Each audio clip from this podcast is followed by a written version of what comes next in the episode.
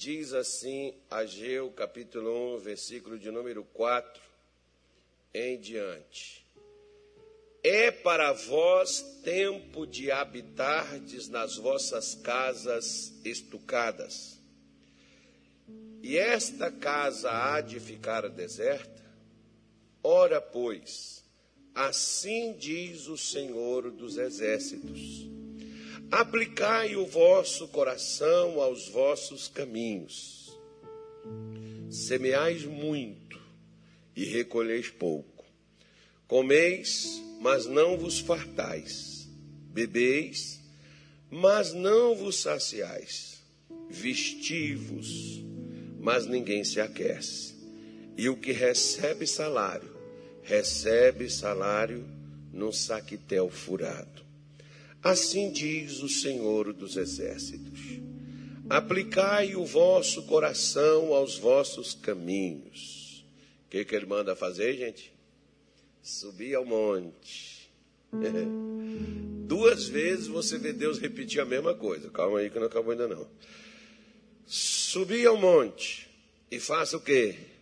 E trazei madeira e edificai a casa e dela me agradarei e serei glorificado, diz o Senhor. Olhastes para muito, mas eis que alcançastes pouco e esse pouco, quando trouxestes para casa, eu lhe assoprei. Por quê? Diz o Senhor dos Exércitos: Por causa da minha casa que está deserta, e cada um de vós corre à sua própria casa.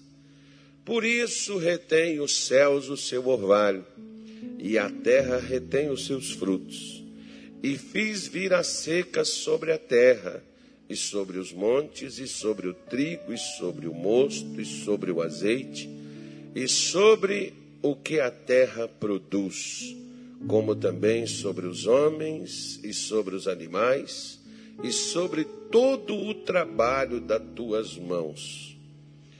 Então ouviu Zorobabel, filho de Seatiel, e Josué, filho de Josadaque, sumo sacerdote, e todo o resto do povo do Senhor, oh, perdão, e todo o resto do povo a voz do Senhor, seu Deus, e as palavras do profeta Ageu, como o Senhor, seu Deus, o tinha enviado.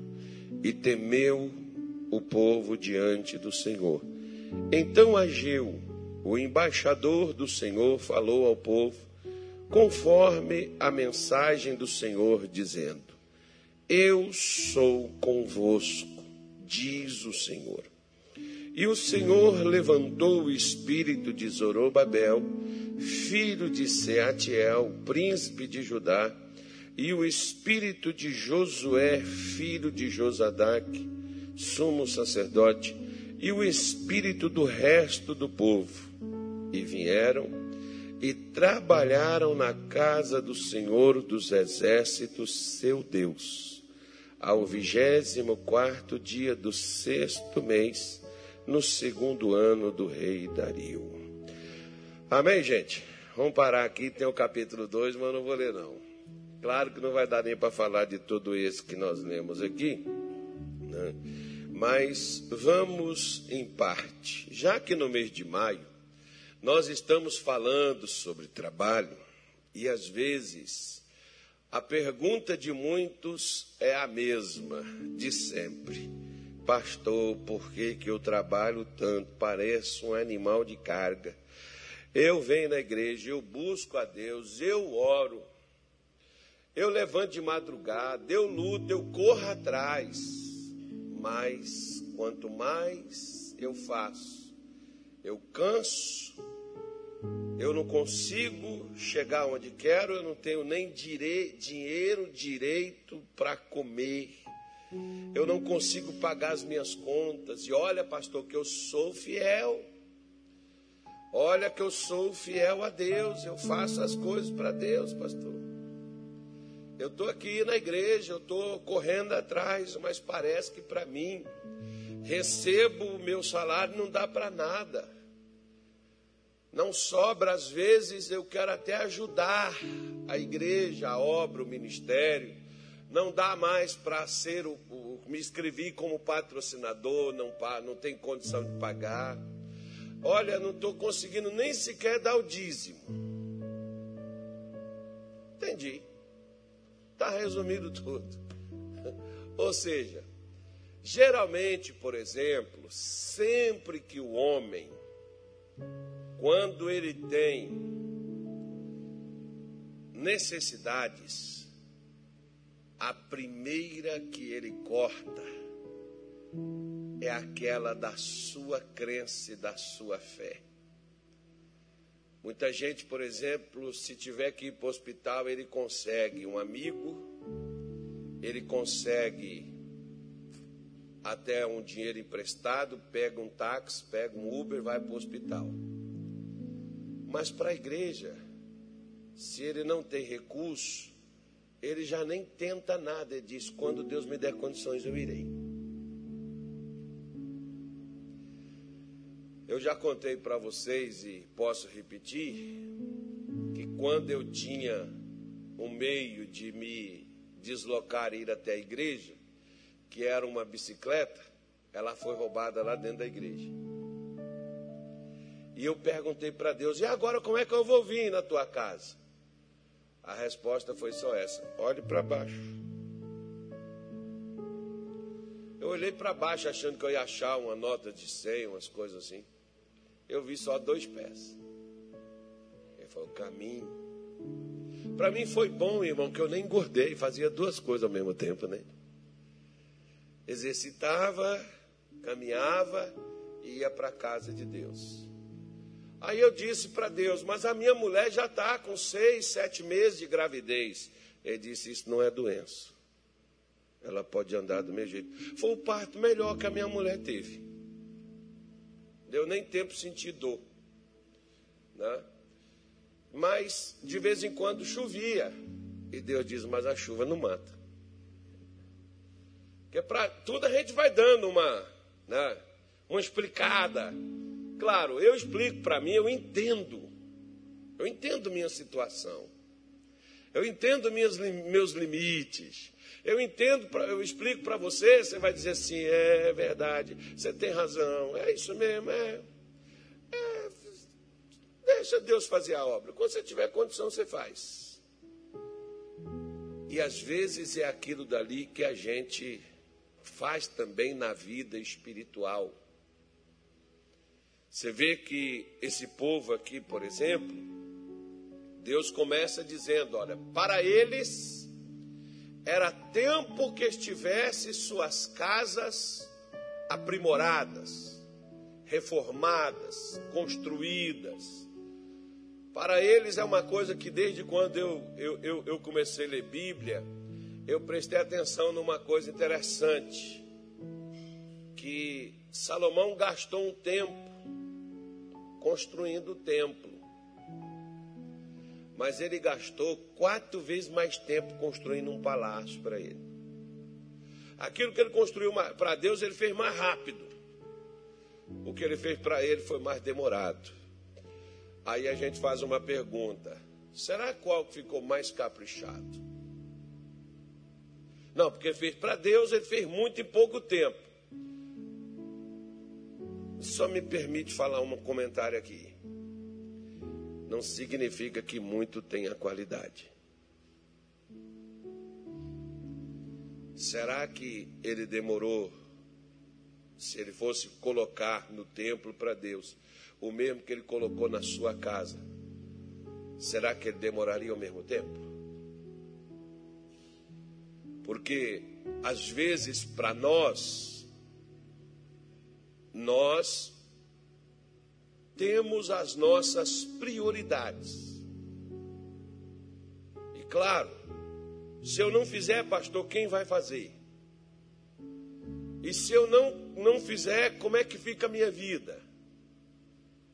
Eu preciso construir, eu tenho que ter minha casa. Para Deus, esse povo voltou, eles foram tirados do cativeiro com uma né? Claro que Deus não estava fazendo com eles uma barganha, mas eles foram tirados do cativeiro com uma missão. Sabe qual era a missão que foi dada? E até o rei Dario ajudou, pagou, deu ouro, deu, deu sal, deu um monte de coisa para eles, para eles se manterem. Coisas que não era para construir, mas era para enquanto eles construíssem, eles pudessem se manter fazendo a construção da casa para Deus. Eles foram tirados de lá com aquela incumbência construir uma casa para Deus. Aí o Senhor então quer que a gente construa a igreja? Necessariamente não. Por quê? Porque a igreja vai queimar, vai ficar aqui embaixo, mas gente vai subir. Tem gente que tem tempo para tudo para eles, mas eles não têm tempo para falar de Deus para alguém. Para evangelizar, para fazer uma visita, para testemunhar acerca de Jesus para os outros. Não, mas eu já vou na igreja, já dou o dízimo, eu já dou minha oferta, o pastor faz. Quem tem que fazer isso aí é o missionário, quem tem que fazer isso aí é o pastor, é ele, eu já pago. Você sabia que eu também, e o missionário também é dizimista, é ofertante? E mesmo assim a gente dedica a nossa vida e o nosso tempo nas coisas para Deus? Sabia que nós também temos família, filhos? Ele tem até mais coisas para cuidar do que eu. Ou seja, além da igreja, você acha, irmão, que se eu ficasse aqui só para fazer culto e atender vocês, eu me desgastaria, desgastaria tanto não. Isso não estraga ninguém. Isso aqui é. Isso aqui é café com leite, isso aqui é coisa boa. Vai resolver os problemas. Passa para o lado administrativo. Passa para o lado onde você tem que resolver as, as coisas para que isso aqui funcione, para que a gente tenha a condição de estar aqui fazendo o espiritual. É essas coisas que não é feita aqui que desgasta a gente, que cansa a gente. Cansa você também. Mas mesmo cansado, mesmo assim, né, às vezes em aperto, em apuro, a gente ainda esforça para fazer o melhor, para poder fazer as coisas para Deus, para você chegar aqui ter uma palavra, para você chegar aqui ter uma direção de Deus, para Deus falar no seu coração, para Deus abençoar a sua vida, para Deus ajudar você. Eu entendo que cansa, mas uma coisa eu quero lhe dizer hoje, quero fazer você refletir sobre isso. A minha obrigação é fazer você refletir, você que decide. Eu não estou aqui para colocar faca no pescoço de ninguém e dizer assim, ó, você vai fazer desse jeito, porque se você não fizer desse jeito não serve. Não, não Deus não mandou fazer isso, eu nunca disse isso para ninguém. Não estou aqui para poder obrigar você a ser crente, não. Até porque você ser crente por obrigação, quando parar de te obrigar, você vai largar de ser crente. Né? Ninguém me obriga a ser crente. Eu sou crente por uma convicção. Ninguém me obriga a ser pregador. O missionário não diz assim para mim, caso você largar o ministério, você vai ser amaldiçoado. Caso você largar a obra, você vai perder sua família. Ele não me diz isso. Ninguém na igreja me diz isso. Eu estou no ministério, acredito eu, que por uma convicção minha. Não é uma obrigação. Se eu quiser, como por exemplo, você que tem uma empresa, se você chega um momento que você não quer trabalhar mais, você pode parar. Você está trabalhando num canto, se não quiser trabalhar mais, você pode parar. A vida é sua. Se eu quiser parar, por exemplo, eu paro. Se eu não quiser, eu não, não vou. Porque uma das coisas que nós precisamos entender é que Deus não quer nada por obrigação. Deus não quer nada apenas ou por troca, por barganha. Senhor, eu vou, a, a maioria de nós crentes, nós fazemos assim. Senhor, eu vou fazer isso, mas o Senhor sabe o que eu preciso, por favor, uma caprichada aí. Assim, quando a gente pede, por exemplo, na igreja uma oferta especial, tem gente que manda um pedido de oração. No pedido de oração, ele diz assim: Senhor, tu sabes o esforço que eu estou fazendo para dar essa oferta para ti. Irmão, era melhor ficar com ela. Não dá, não. Por quê? Porque ele mandou a gente esforçar mesmo. Mas não é esforçar para alegar meu esforço. Estava brincando, o pastor Roberto entrou ali, dentro, ali, ali, no escritório ali, falar comigo. Aí ele falando que nós fizemos uma oração aqui sexta-feira e ontem ele levantou quatro horas da manhã para ir pescar. Eu falei assim, ah, você está de brincadeira. Eu acordei sete e meia, fiquei com raiva porque eu acordei sete e meia. Eu queria dormir mais. Eu queria descansar mais. E o cara me levanta quatro horas para ir pescar, irmão. Não tem outro dia para pescar, não? É. Pegou nada, rapaz. Pegou, foi ferroada de mosquito. Né? Dizer que pegou uns peixes, tá? mas não tem nem foto, né? nem mostra. Que pescador é o cara que mais conta a história, né, irmão? Pega o peixe que é maior do que os outros. Enfim. Né? Então você, nós nos esforçamos para determinadas coisas. E com prazer. Você vê, né? Eu perguntei para ele. Foi para ainda assim. Até entrou o Carloto. Eu falei, tá vendo aí, Carloto, ó. O pastor levantou quatro da manhã para ir pescar. Depois saiu daqui, era meia-noite, alguma coisa.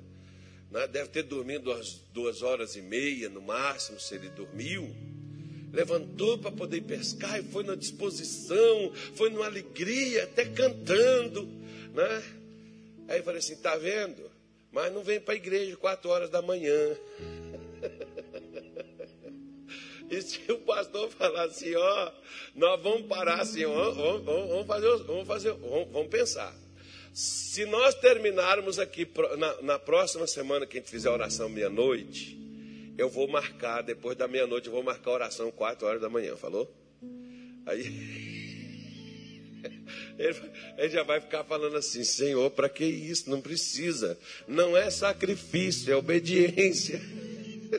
né? Porque o crente, quando ele não quer, irmão, fazer as coisas para Deus, ele, ele diz que é sacrifício. Não precisa, Deus quer que a gente obedeça, Deus não quer que a gente sacrifique, não. Né? É o que a maioria das pessoas dizem para não fazer, para não se esforçar para Deus.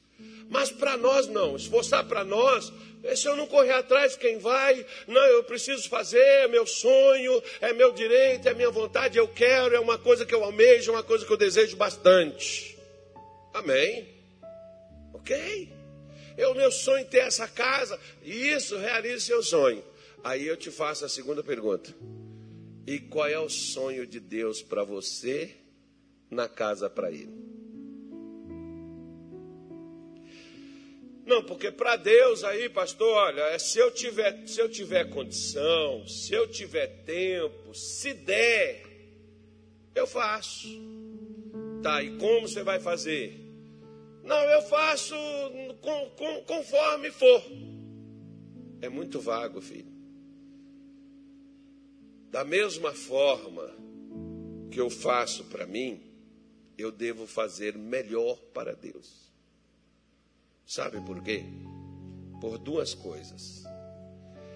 Primeiro, porque Deus é Ele que nos dá a vida. Segundo, tudo que nós temos passa primeiro por Ele.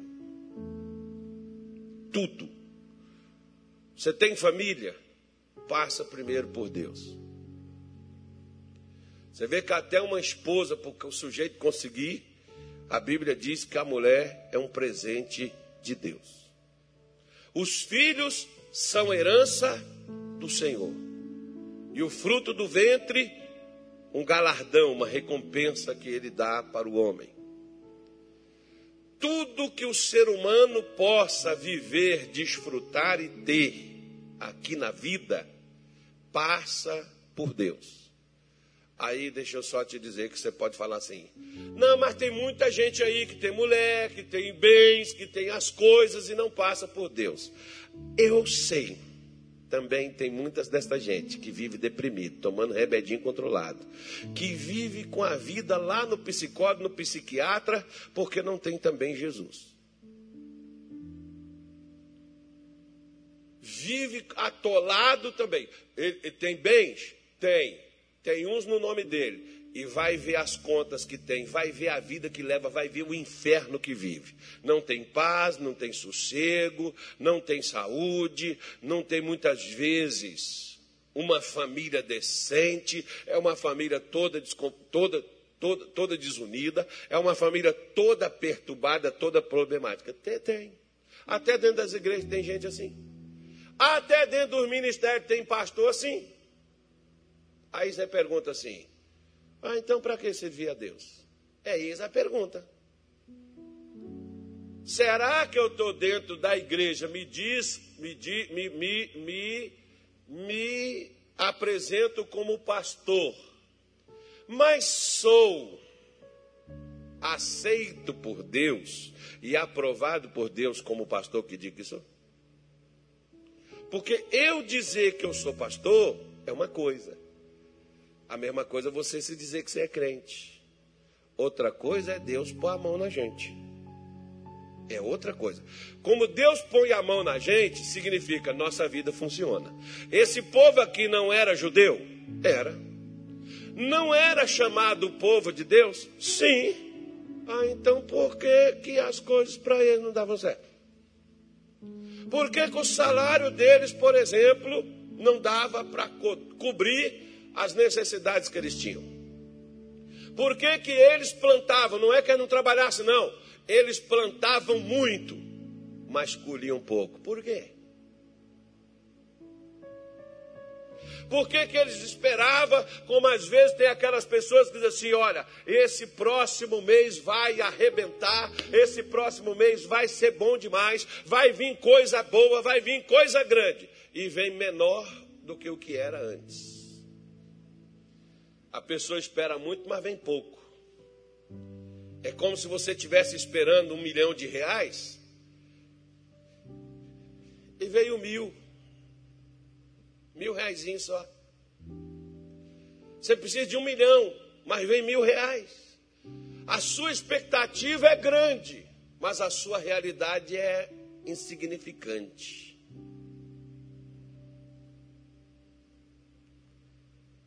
Já viu aquelas pessoas que elas esperam nem passar pelo problema? Pois é, elas esperam não passar. O pior é que elas não saem do problema. Por que disso? Deus deu uma ideia para eles. Vocês podem, Deus não é contra eu ter minha casa, Deus não é contra eu ter minha, minhas expectativas, Deus não é contra eu crescer, não, gente. Eu posso crescer. Agora, você quer crescer e quer que Deus ponha a benção no seu trabalho? Trabalhe nas coisas as quais Deus está envolvido nelas, irmão. Trabalhe nas coisas de Deus. Não trabalhe só nas suas. Não trabalhe só nas suas expectativas. Não trabalhe só nas suas necessidades. Deus sabe. Olha o que que Mateus capítulo 6, versículo de número 30, me parece que seja o 30, é, Mateus capítulo 6, 30, ele diz assim, ó. Pois se Deus assim sabe, se Deus assim veste a erva do campo, que hoje existe, amanhã é lançada no forno, não vos vestirá muito a vós, homens de pequena fé. Versículo 31. Não andeis, pois, inquietos, dizendo que comeremos, ou com que nos, ou que beberemos, ou com que nos vestiremos. 32. Porque todas estas coisas, quem procuram elas? Os incrédulos. A palavra gentil era aqueles que não criam em Deus, porque todo judeu, por natureza, já deveria crer. De certo, vosso Pai Celestial. O que, que o nosso Pai Celestial sabe? O que, que ele sabe? Ele sabe que tem a prestação da casa. Ele sabe que tem o carro, ele sabe que tem o telefone, ele sabe que tem o colégio, ele sabe que tem o banheiro para terminar, ele sabe que tem a calçada para fazer, ele sabe que tem o sofá para trocar, ele sabe tudo. Ele sabe da nossa casa melhor do que nós mesmos. O porém é, é que nós corremos primeiro atrás dessas coisas para termos elas. Porque a sensação, digamos assim, de ter é melhor do que ser. E é engraçado que Deus diz assim: você corre atrás do que você quer, mas você não corre atrás do que eu quero que você corra. Se eu corresse atrás do que Deus quer que eu corra, sabe o que, que ia acontecer comigo? Sabe? Eu não correria atrás do que eu preciso. Eu vou repetir de novo para você poder entender. Se eu corresse atrás do que Deus quer que eu corra, eu não precisaria correr atrás do que eu necessito. O problema, se eu estou correndo, se você está correndo atrás do que você precisa, você precisa dar uma parada e fazer, sabe o quê? Para onde que eu estou correndo? Lembra do versículo do domingo passado? Para quem trabalho eu? Eu estou correndo algo atrás de algo que eu quero? Eu estou correndo atrás de algo que é para que eu corra? Porque talvez eu vou passar a minha vida correndo atrás daquilo e não vou alcançar. E aquilo que eu deveria ter corrido atrás, eu não corri. Ou seja, eu nunca vou ter nem o que eu corri atrás e nem o que Deus gostaria de ter me dado, porque Deus quer me dar várias coisas. Primeiro, você vê que ele diz aqui: para vocês é tempo de na casa de vocês vocês já terem o que vocês necessitam, o que vocês precisam. Para você já é tempo do seu filho estar em paz, é tempo do casamento, para você já é tempo de construir, para você já é tempo da faculdade, para você já é tempo para muitas coisas. Você tem tempo para os seus projetos pessoais. Você só não tem tempo para mim. Mas para você você tem. Aí Deus diz assim: aplique o vosso coração ao seu caminho. Olhe para onde você está indo. Veja no seu coração o que, é que você está fazendo, porque aqui o problema é a prioridade, aqui o problema é a aplicação do que eu estou fazendo. Deus, Deus não quer que eu cuide, que eu cuide, que eu tenha casa. Não, meu irmão. Deus quer que tenha. Mas o que ele mandou fazer?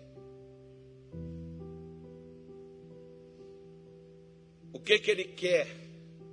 Qual é a prioridade dele? O problema é que eu tenho a minha prioridade, eu não quero largar a minha prioridade, porque eu quero resolver os meus problemas o quanto antes. Como por exemplo, se uma pessoa está doente, acho que ela quer logo ficar curada, não é? Jó não estava? Mas Deus não mandou primeiro ele cuidar dos amigos? Será que Deus não tem uns amigos que você tem, que Ele quer que você cuide deles ao invés de você? Não, mas eu, se Deus me der, se Deus, pastor, pede para Deus aí, para Deus me dar condições. Ah, usa a condição que você já tem.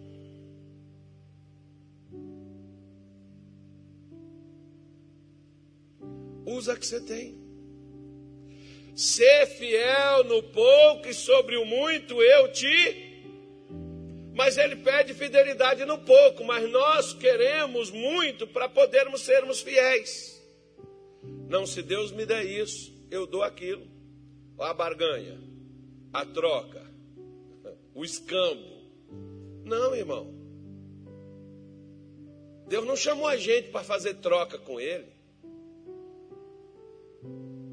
Porque Deus é confiável. Quem não confia num relacionamento assim somos nós, que desconfiamos de Deus e não acreditamos nele. Aí Deus diz assim no versículo 6: Olha, vocês semeiam muito, vocês batalham, vocês trabalham. Para você semear, primeira coisa, você tem que abrir mão da semente.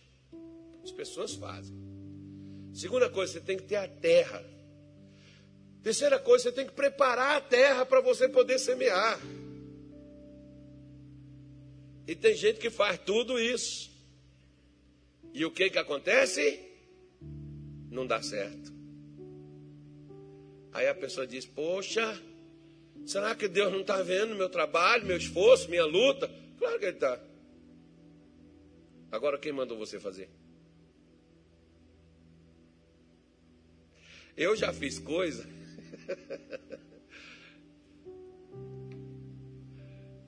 Lá em Belém do Pará, por exemplo, um dia o missionário chegou lá e falou assim: Cássio, você vai abrir igreja aqui no Pará todo. Tá bom.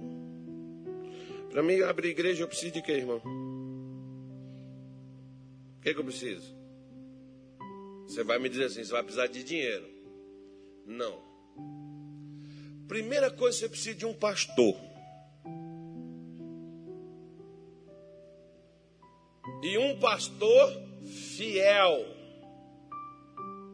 O difícil está aqui. Porque pastor tem demais. Como crente, tem demais. Mas crente fiel, Deus está procurando. Como está procurando também pastor fiel. Porque antes de ser pastor, primeiro, precisa ser crente. E ser um crente fiel. Fiel ao quê? Fiel a Deus, porque quem é fiel a Deus não será infiel ao homem. O que a gente mais sofre no ministério é com crente infiel. Crente infiel, ele fica 200 anos do seu lado. E vai chegar uma hora que ele vai se rebelar contra você, porque ele sempre foi. Ele não se rebela depois de 10, 15, um ano, dois, três, ele sempre foi. Mas ele nunca se mostrou. Por quê? Porque existe um objetivo dele de alcançar. Igual muita gente, por exemplo, se você tem uma empresa e você tem um negócio, muita gente quer trabalhar com você. Não é para alavancar a sua, sua empresa e ajudar a sua empresa a crescer. É para viver da sua empresa. E ter uma vida boa. E não precisar fazer muita coisa. E muitos desses, sabe quem é? De onde vem? da parentela. Não quer trabalhar, mas quer renda. Não quer fazer as coisas, mas quer recompensa. E se você não der, tá vendo? Ah, é o crente aí, ó. É igual, por exemplo, eu aviso as pessoas que vêm trabalhar para mim. Você está trabalhando para alguém que está te pagando, não é para o pastor, não. Por quê? Porque você está realizando uma tarefa um trabalho. Você vai ser pago pelo que você está fazendo. Ah, não, porque, poxa, o pastor. Não é porque a noção das pessoas é assim: que a igreja está cheia de dinheiro e que já que a igreja, e ainda que tivesse cheia, mas cada um tem que trabalhar, tem que receber pelo que faz. Né? Porque tem, tem outros aí que não trabalham e quer que você que trabalhou reparta, dá para eles a vida que eles querem viver e eles não querem entrar com nada daquilo. E as pessoas querem viver por sua conta. E quer que você sustente elas e faça as coisas por elas. E ai de você se você não fizer, porque você não é crente. Aí nessa coisa, né, de pegar isso e tal, fazer, ter igreja, abrir igreja, eu comecei a aceitar umas pessoas, irmão, que Deus não aceitava lá dentro. Mas eu precisava, tinha que abrir. É, deu tudo errado. E um dia eu estava dentro do escritório chorando, aquela lágrima quente. Já chorou aquela lágrima quente? A, lágrima quente é a lágrima da dor. A dor da traição, a dor da rejeição, a dor do abandono, a dor do sofrimento, é aquelas lágrimas quentes que correm assim no seu rosto, Senhor.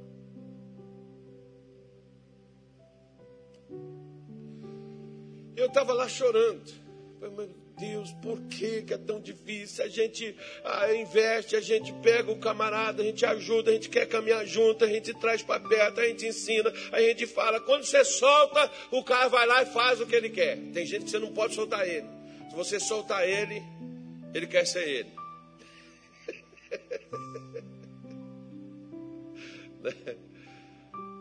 Aí, aí o que que acontece? Deus disse assim para mim: Fui eu que fiz. Nós. Quando Deus falou, fui eu que fiz. Eu falei, mas peraí, o senhor está contra eu? Qual é a tua? Ele falou, qual é a tua? É que enquanto você fizer as coisas do seu jeito, eu mesmo me encarrego de destruir. E nossa, Quer saber de uma coisa? É melhor recuar, tirar o time de campo, recompor e voltar novamente para fazer da forma certa. Foi o que eu fiz, irmão. Eu não deixei muitas igrejas lá, não. Mas eu deixei umas boas pessoas. Graças a Deus. Eu não deixei muita gente lá, não. Mas deixei um povo bom. Porque às vezes o muito não quer dizer nada. Né? Porque muito eles semearam, mas recolheram. Você está semeando muito? Está trabalhando muito? Poxa, pastor, eu dou tudo é para o meu marido, eu faço tudo por ele. Pois é, você não devia, talvez você não devia estar tá fazendo muito, não. Talvez você devia estar tá fazendo o necessário. Eu faço tudo para a igreja tal, e, e, e, o, e o retorno. Não, o retorno é pouquinho. Então Deus não está te pedindo fazer isso tudo, não. Que é isso, pastor? É para Deus. Pois é, mas você pega e você faz tanta coisa e não vê recompensa nenhuma, não vê retorno do que você faz. Isso não quer te dizer nada? Isso não está te dando uma mensagem, está dizendo, ei, você está fazendo muito, mas está errado o que você está fazendo. Mesmo que é muito, mas não é o, o, que Deus quer, não é da forma que Deus requisita, de nada vai adiantar, irmão. Eu vou me matar, eu vou morrer fazendo muito e tendo um pouco de retorno. Assim como tem pessoas que trabalham tanto, como lá, por exemplo, eu trabalhei tanto, e quando você trabalha tanto, você impede Deus de trabalhar, porque quem está trabalhando é você. Quem tem que trabalhar é Deus através de nós, inclusive até para Ele. É Ele através de nós que tem que trabalhar, e não nós trabalharmos para termos a aprovação dele. Tem gente que quer fazer as coisas para ser aprovado por Deus e também pelos homens. Eu já desisti disso faz muitos anos já. Sabe por quê?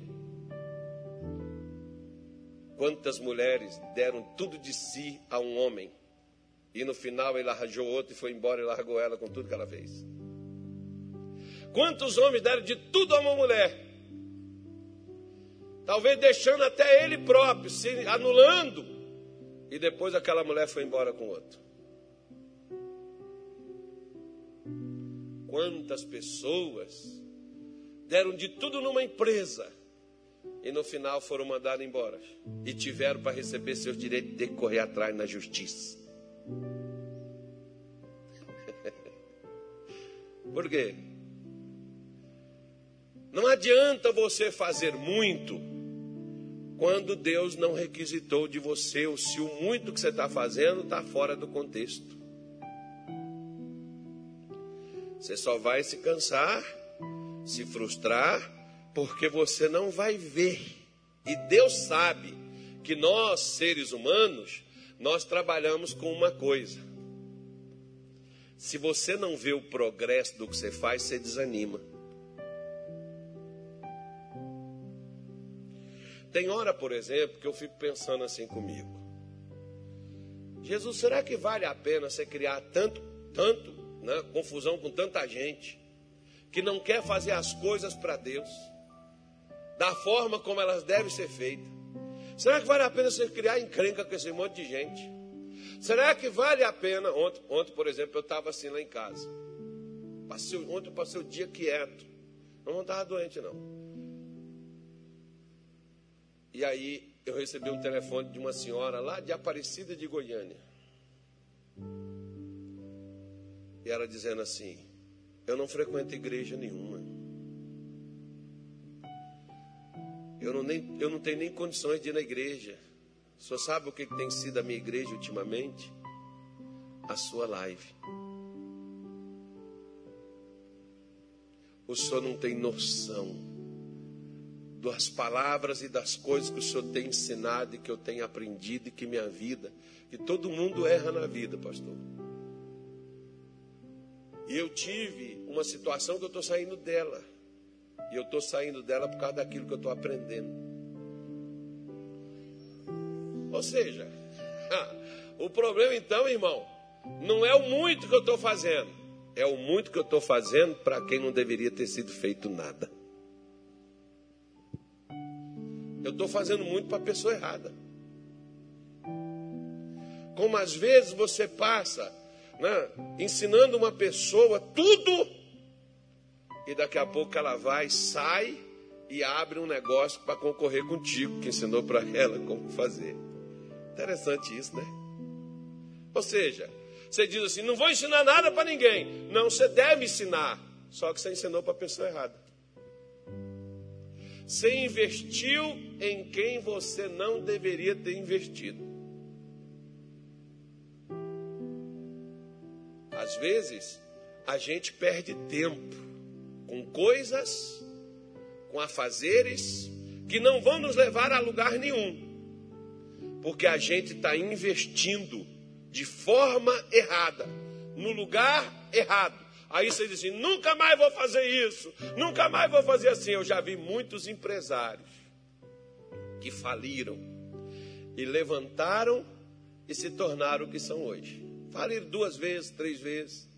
Ou seja, eles descobriram uma coisa: com os erros deles, eles descobriram onde erraram consertou os erros, o que, que aconteceu? Cresceu. Descubra onde você está perdendo seu tempo, onde você está perdendo seus investimentos. Descubra, veja, porque às vezes Deus não está mandando você fazer o que você está fazendo. Ainda. Você vai fazer, mas não é o momento. Porque eu tenho que entender uma coisa: às vezes o que eu estou fazendo, por exemplo, é o certo, mas não é a hora.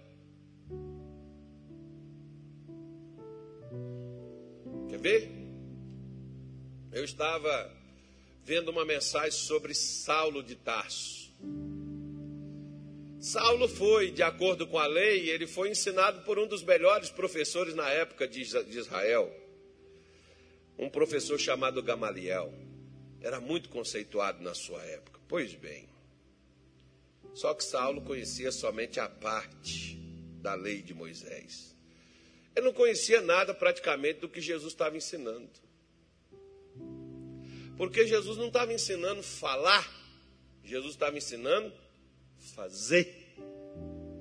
Porque falar, todo mundo fala, até papagaio aprende a repetir nossas palavras.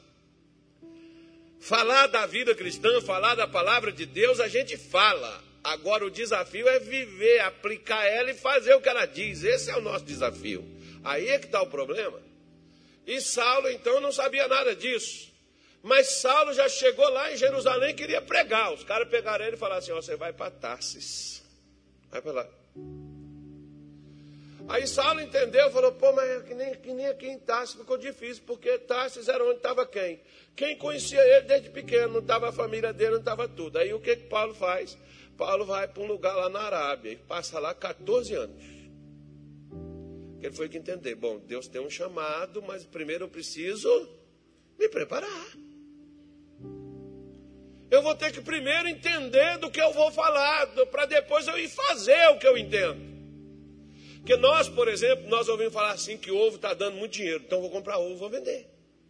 Você entende de ovo? Outro dia veio um jovem comigo e disse assim: Não, porque eu estou querendo investir um dinheiro, como é que você quer fazer? Ah, eu quero vender meu carro e fazer. Eu falei: Se eu fosse você, não faria isso, não. Você entende o que você vai fazer? Não. Então você é louco. É a mesma coisa. Alguém aqui trabalha com alguma coisa aí? Levanta a mão aí e me diz. Trabalha com o que, irmão? Oi?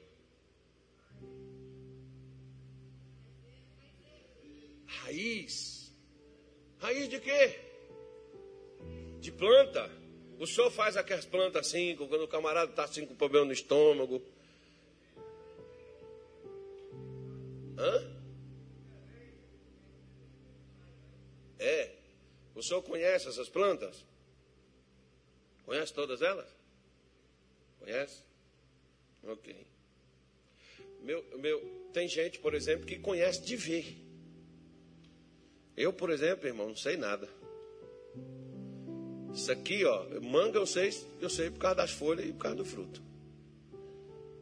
É goiaba, mas tem hora que a gente confunde. Tem hora que você chega, a pessoa pergunta assim: Olha, você sabe o que é isso aqui, pastor? Eu olho, olho, olho. Isso aqui está parecendo isso. Não sou bom nesse negócio, não. Sabe por quê? Porque eu não trabalho nisso.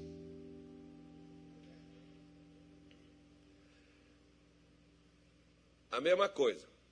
Vamos fazer o seguinte: vamos pegar um médico. Vamos pegar aqueles assim, mais difíceis, aqueles que abrem a cabeça, um neurologista. Aí nós vamos ser um neurologista. Como é que abre a cabeça? Nós vamos quebrar a cabeça dos outros, né, irmão? Para abrir a cabeça.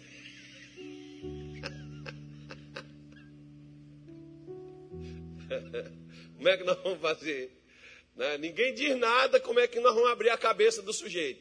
A gente vai pegar o quê? Uma marreta, alguma coisa. Como é que abre esse negócio? Esse tempo atrás teve um irmão que ele me trouxe umas castanhas, aquela castanha que chama castanha do Brasil, mas antigamente o nome era castanha do Pará. É, o pessoal lá no Pará até hoje não botou castanha do Brasil, não, castanha do Pará. Ele trouxe aquele coco, ele me deu aquele negócio, eu, eu olhava para aquilo assim, falei, gente, como é que eu. Eu peguei esse negócio, eu tentei quebrar isso de toda forma, irmão. Aí por último eu fui lá na, na, na loja de material, comprei uma marreta. Falei, agora eu quebro essa situação. Mas quanta marretada eu tive que dar naquele coco, e a minha indignação, sabe qual é? É que macaco faz aquilo sem força. Mas eu não sou macaco. Ele sabe fazer, eu não sei. Eles tiram aquelas castanhas ali e comem em cima das árvores. E eu estou aqui embaixo aqui com uma marreta, com um negócio de pedra aqui, para poder quebrar aquele negócio, porque eu queria comer aquela castanha. E quando você abre a primeira parte do coco, aí as castanhas ainda estão tudo cobertas. Você ainda tem que abrir as castanhas ainda. Nossa, que trabalho para comer, né, filho? Só que as pessoas que trabalham naquilo ali têm uma técnica de abrir aquilo ali, que não sofre tanto quanto a gente sofre para poder fazer um negócio daquele. Eu falei, meu Deus, se eu trabalhasse nisso, eu estava ferrado. Eu ia trabalhar demais, ia ter poucas castanhas abertas. Pois é. De que, que adianta fazer o muito, sendo que você não entende do que faz? Você vê, por exemplo, às vezes tem gente que lê muita Bíblia, mas não entende o que está lendo. Paulo, Paulo não, foi Filipe. Chegou no homem lá no capítulo 8 do livro de Atos dos Apóstolos esse homem estava lendo o livro do profeta Isaías e Filipe se aproximou dele e fez a pergunta: Você entende o que você lê? Ele diz assim: Como é que eu vou entender se não há quem me explique? Mas ele estava lendo.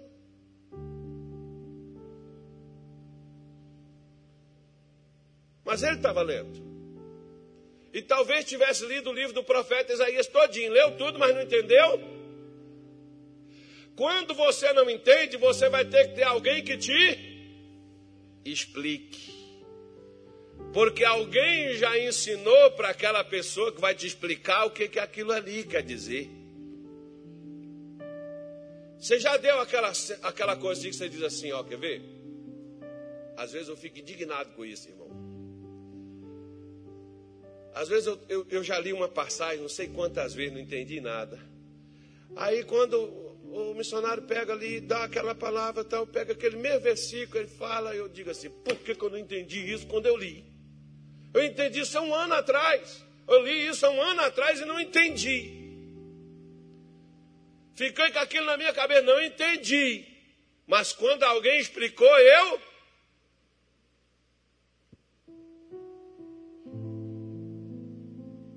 Então, Deus diz para eles: vocês comem, mas vocês não se fartam, vocês bebem, mas vocês não saciam, vocês vestem, mas ninguém se aquece, e quem recebe salário põe no saco furado. Que interesse Deus tinha de tirar o salário daquele povo? Nenhum. É porque o seu dinheiro, você pode ser crente, dizimista, ofertante, mas em que, que você investe o resto do dinheiro que você fica com ele? Pode dar tudo errado para você, você sabia? Eu tinha uma senhora lá em Duque de Caxias que ela ganhava em 1997 5 mil reais. Era dinheiro demais, irmão. E ela disse assim: Pastor, eu dou o dízimo, meu dinheiro some. Ore por mim. Eu orei pela mulher, orei, orei. Pastor, tá do mesmo jeito. Passou uns meses, pastor, tá mesmo eu fiz um jejum, irmão. Falei, não, tem que ajudar a irmã.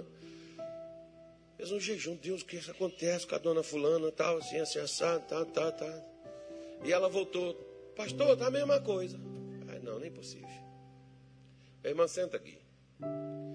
Peguei um lápis, um caderno, coloquei cinco mil reais. Se a senhora quiser me falar, a senhora fale. Vamos ver por onde está vazando esse negócio aqui. Por isso que as empresas fazem auditoria, irmão. Sentei lá, água, luz, telefone, aluguel, não pago. Fui colocando, valor. O rancho, você sabe o que é rancho, não sabe? Então o rancho, fui colocando. Sobrou quase 3 mil reais. Falei isso aqui, irmã. Porque eu ajudo meu filho. Então, eu ajudo seu filho com o quê? Seu filho é casado? Não, ele tem 27. Quantos anos seu filho tem? 27 anos. A senhora ajuda ele com o quê? Construir, faculdade, estudar? Não, senhor. É que eu não quero que ele vá roubar os outros, então eu faço para ele em casa. Só faz o quê? Eu dou dinheiro para cheirar. E a senhora quer que Deus prospere a senhora. A senhora dá para o seu filho quase dois mil reais para ele cheirar. E a senhora quer que Deus aumente o seu pagamento. A senhora vai dar para o seu filho cinco mil. Seu filho vai cheirar cinco mil. Deus prospera mais a senhora, a senhora dá 10, seu filho vai cheirar 10. Daqui a pouco ele teve uma overdose. Quem matou seu filho? Deus, porque se Deus não tivesse prosperado a senhora, a senhora não daria ele até ele capotar. Então quem é que estaria jogando você no fundo do poço? Deus. Por isso, aprenda uma coisa aqui. Isaías, no seu livro, ele diz assim,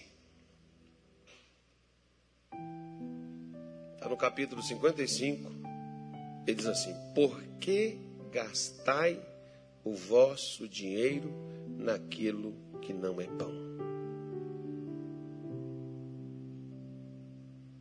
Por que gastais?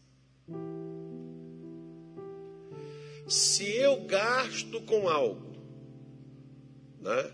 o produto do meu trabalho naquilo que não pode satisfazer, se eu gasto com algo que inicialmente não é uma necessidade, para que Deus vai me prover? Lembre-se que Jesus diz assim: Em Filipenses 4:19, Paulo diz para a igreja de Filipos: "O meu Deus suprirá". O que que ele suprirá? Todas as vossas necessidades. E quando que Deus iria suprir? Quando eles investissem no que Deus mandou eles investirem. A igreja de Filipos entendeu o que o povo de Israel entendeu nos tempos de Ageu. A prioridade. Você vê, por exemplo, acredito eu, quando Jesus conta daquela parábola do bom samaritano, acredito eu que aquele homem, ele estava viajando, né? E a prioridade de quem está viajando é chegar onde? No destino. Você quer o quanto antes? Eu, quando estou viajando, eu quero chegar logo para onde eu estou indo. Mas aquele homem, quando viu o homem caído, o que, que ele fez? Ele parou, desceu do seu cavalo, pegou do seu vinho, pegou do seu azeite, colocou naquele homem, pegou aquele homem, colocou no seu cavalo, socorreu ele chegou na hospedaria, pagou a hospedagem, deu mais uma garantia, ainda disse para o dono: se não for suficiente, quando eu voltar, eu pagarei tudo.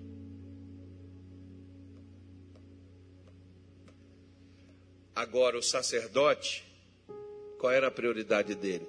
Era só ir lá para o templo celebrar o culto.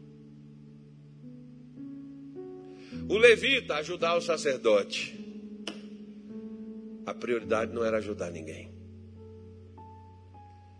Talvez tenha alguém do teu lado, que talvez você está edificando a sua casa e tem alguém do teu lado passando fome.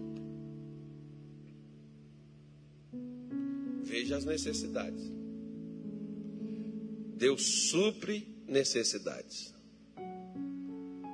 Às vezes a gente tem que deixar certas coisas para fazer outras primeiro porque elas se tornam prioridades.